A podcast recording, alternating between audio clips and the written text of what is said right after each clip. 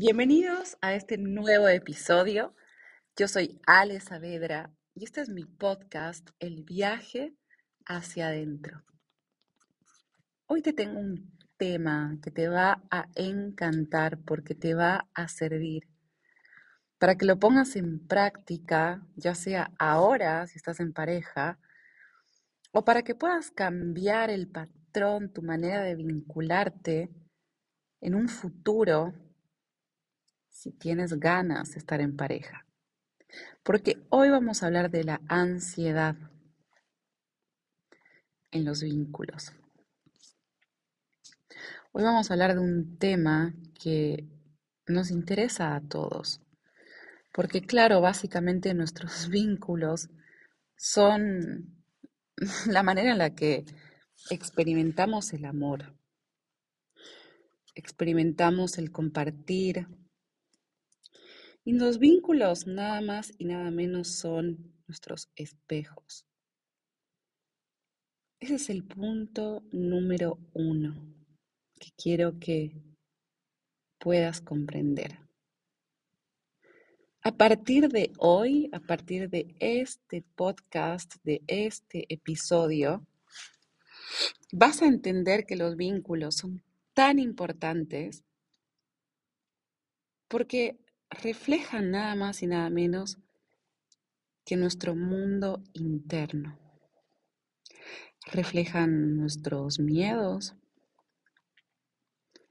reflejan nuestros patrones aprendidos sobre cómo debería ser una pareja, reflejan nuestras heridas, esas heridas tan profundas que todavía no sanamos pero también reflejan nuestro modo de amar, reflejan nuestras alegrías, nuestros gustos, reflejan lo más hermoso de nosotros también. Cuando nos enamoramos creemos que, eso que sentimos lo sentimos por el otro, pero en realidad el otro despierta algo que ya hay en nosotros. Por eso los vínculos son tan complejos, tan difíciles a veces, tan desafiantes. Y por eso es importante sanar ese patrón mental que te hace repetir ciertos resultados. Porque no importa que cambie el personaje externo. Lo que importa es que cambie el guion. Puede cambiar el escenario, puede cambiar el personaje, puede cambiar todo lo externo. Pero si el guion sigue siendo el mismo, tu historia se va a volver a repetir hasta que la hagas consciente y la sanes. Este es el punto número uno. Entonces, si en tus vínculos, si en tu pareja sientes ansiedad, probablemente te pasen varias cosas. Por ejemplo, cuando sentimos ansiedad en una pareja, aunque no lo creas, tenemos más probabilidad de vivir peleando. Y es paradójico, ¿no es cierto? Porque se supone que lo que queremos es conservar a esa persona que amamos, queremos tenerla a nuestro lado. Pero lo paradójico es que en la ansiedad suele haber el triple de peleas. ¿Por qué? ¿Por qué nos pasa esto? Básicamente porque hay un ego, un punto de vista que necesitamos defender,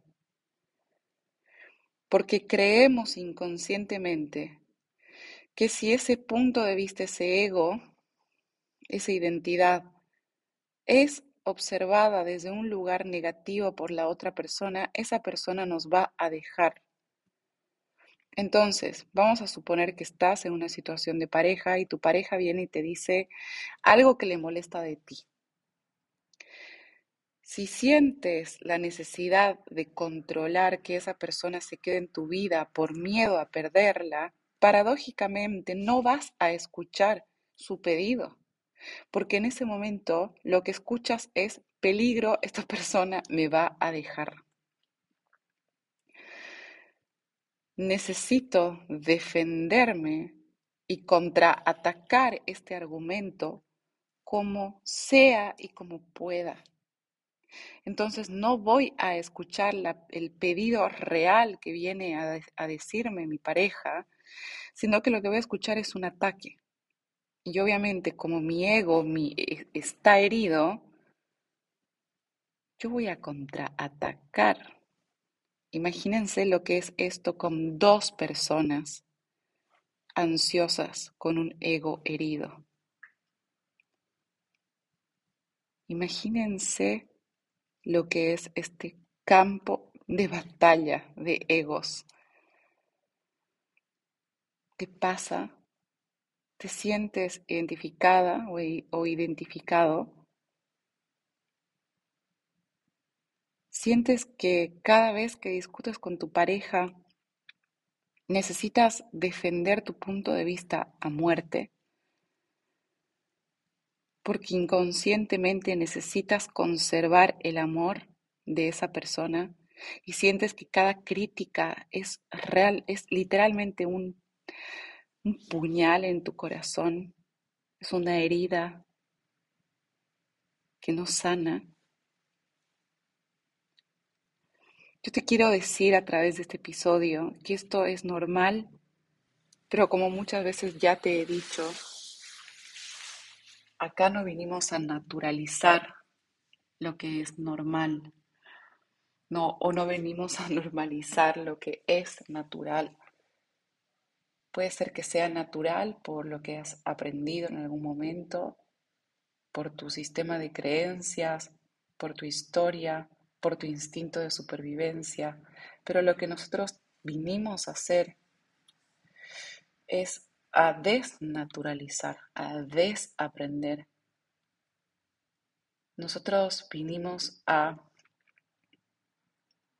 darle otro sentido a nuestra, a nuestra experiencia. Porque te voy a contar algo. Cada vez que te tomas personal una crítica, un pedido, un, o incluso puede ser nada más que un, un detalle que te cuenta tu pareja,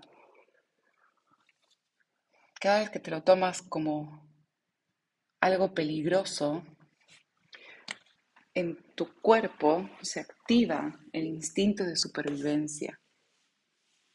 Y el instinto de supervivencia da lugar a que se activen las ya conocidas respuestas, que si no las conoces te las cuento ahora, que se active la respuesta de alerta que da lugar a la lucha o huida. Entonces tu tendencia, ¿sabes cuál va a ser? Va a ser decirle a tu pareja que mejor corten, que para qué están juntos. Acá está la huida. Porque como no tienes herramientas para poder gestionar tus emociones y para poder transitar el pedido que se te hace, es preferible huir. Es muy paradójico porque por otro lado lo único que quieres es quedarte.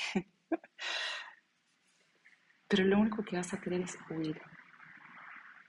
Y por otro lado, vas a tener tantos argumentos, y acá tienes la lucha, que lo que van a hacer es defender tu ego a capa y espada, e inconscientemente o conscientemente también vas a tratar de destruir el ego de tu pareja. Vas a tratar de decirle, ah, sí, Ah, mira, vos me estás pidiendo esto. Ah, pero mira lo que vos hiciste el otro día, mira cómo no ordenaste tus cosas, mira cómo viniste más tarde, mira cómo no me tomas en cuenta, etcétera, etcétera, etcétera. Entonces, en ese momento, en lugar de tener una comunicación consciente y constructiva, van a entrar en un estado de conversación destructiva. Y lo peor de todo es que quizás detrás de toda esa conversación haya mucho amor, haya mucha conexión, pero ahí hay dos egos heridos, quizás dos niños no amados, no escuchados, no validados que lo único que necesitan es que del otro lado se los valide, que se los escuche. Pero fíjate cómo el ego tal vez herido de tu pareja te está mostrando, te está mostrando que en realidad lo único que quiere es ser escuchado y, claro, como nosotros también venimos con nuestra herida, lo menos que podemos hacer es escuchar porque nos sentimos atacados.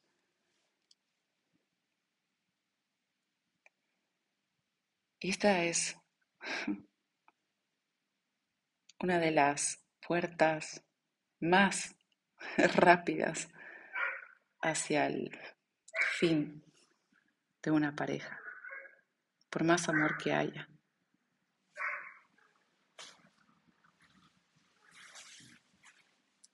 Quiero que te tomes unos minutos, unos segundos en realidad, para que bajes esta información para que la proceses. Y recuerdes cuántas veces estuviste en este lugar, cuántas veces tus discusiones se vuelven un campo de batalla de egos heridos.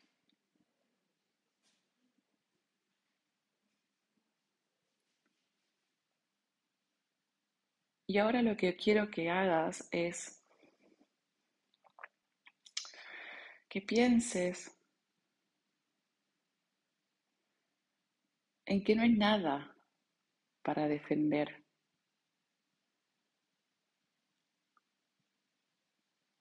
Porque cada vez que quieres controlar y poseer el amor de tu pareja, la pierdes. Porque el amor no se controla. El amor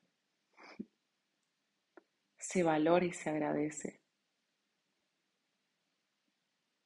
con desapego. No importa cuánto dure.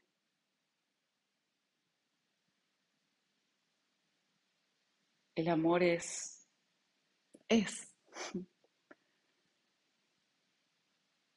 es algo digno de agradecer todos los días. Entonces, lo que te voy a pedir es que comprendas un par de cosas.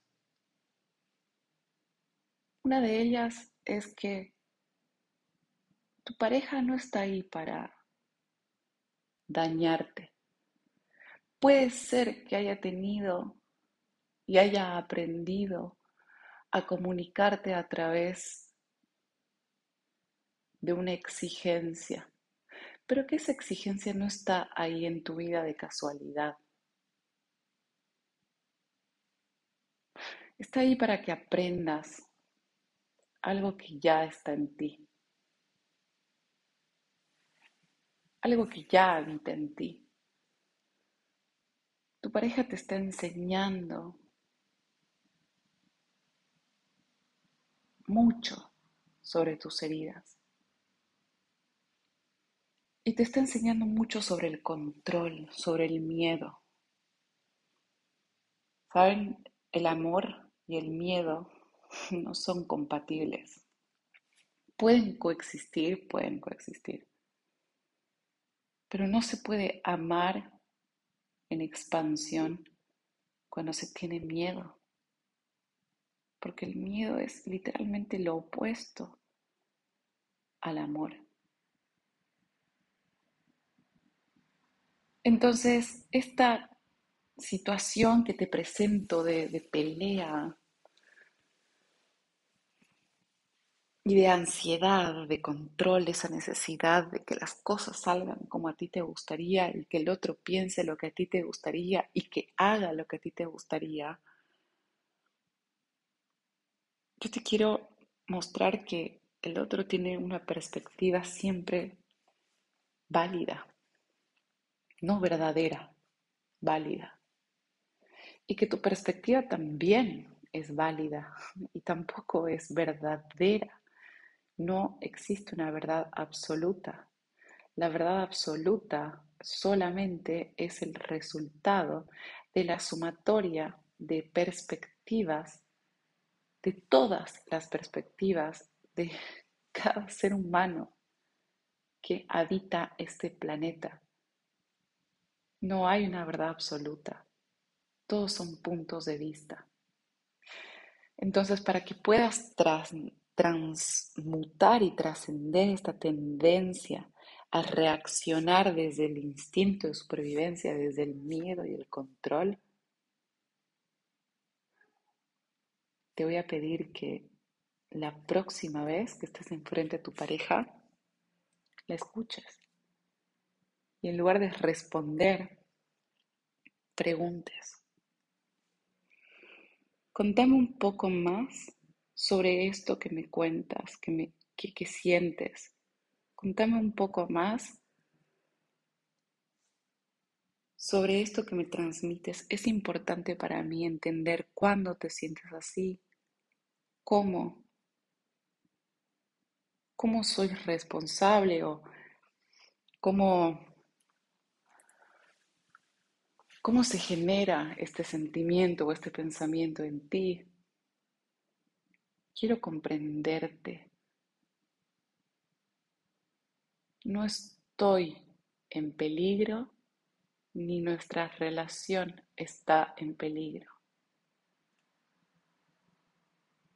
Eso es algo que necesito que entiendas. Defenderte no va a salvar tu relación, al contrario. Entonces pregúntale la próxima vez, ¿qué puedo hacer yo para que te sientas diferente y qué puedes hacer tú para sentirte diferente? Porque obviamente que no todo es tu responsabilidad. Todos somos responsables de cómo nos sentimos y de la interpretación que hacemos acerca de lo que está pasando pero no utilices eso para decirle, bueno, ok, no. Hacete responsable de cómo te estás sintiendo porque vos estás interpretando la realidad así. No, no, no. La idea es que puedas, esa persona se sienta escuchada. Sienta que hay alguien que, a la que le importa. Y si ves que esa forma de conectar funciona,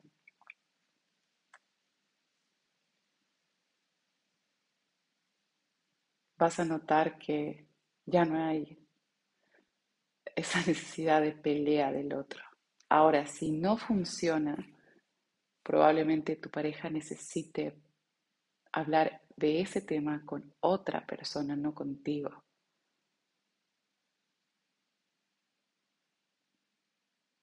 Y ahí es donde quizás le puedas proponer para cuidar justamente la pareja, le puedas proponer hablar de esto con un amigo, un terapeuta, su familia, porque no hay nada que puedas hacer. Pero solamente puedes llegar a este punto una vez que te abriste a escuchar y que abriste tu corazón activamente a entender qué le pasa a esa persona y tratar de, saber qué puedes hacer. Solamente en ese caso. Recordemos que cuando tenemos ansiedad, tenemos mucho miedo de perder a nuestra pareja. Y el miedo va a sesgar constantemente la manera de involucrarnos con el otro. Entonces me parece importante que en este episodio solamente vamos a tocar este tema, el tema de la pelea, de la discusión y cómo a través de esa de ese momento, de esa conexión genuina con el otro podemos salvar y dejar de, de conectar desde el campo de batalla del ego. Espero que este episodio te haya sido de muchísimo valor, que esta información te ayude a transitar un momento difícil quizás con tu pareja y que puedas trascender tu ego porque realmente vale muchísimo más tener paz que tener la razón. Nos vemos en un próximo episodio. Gracias.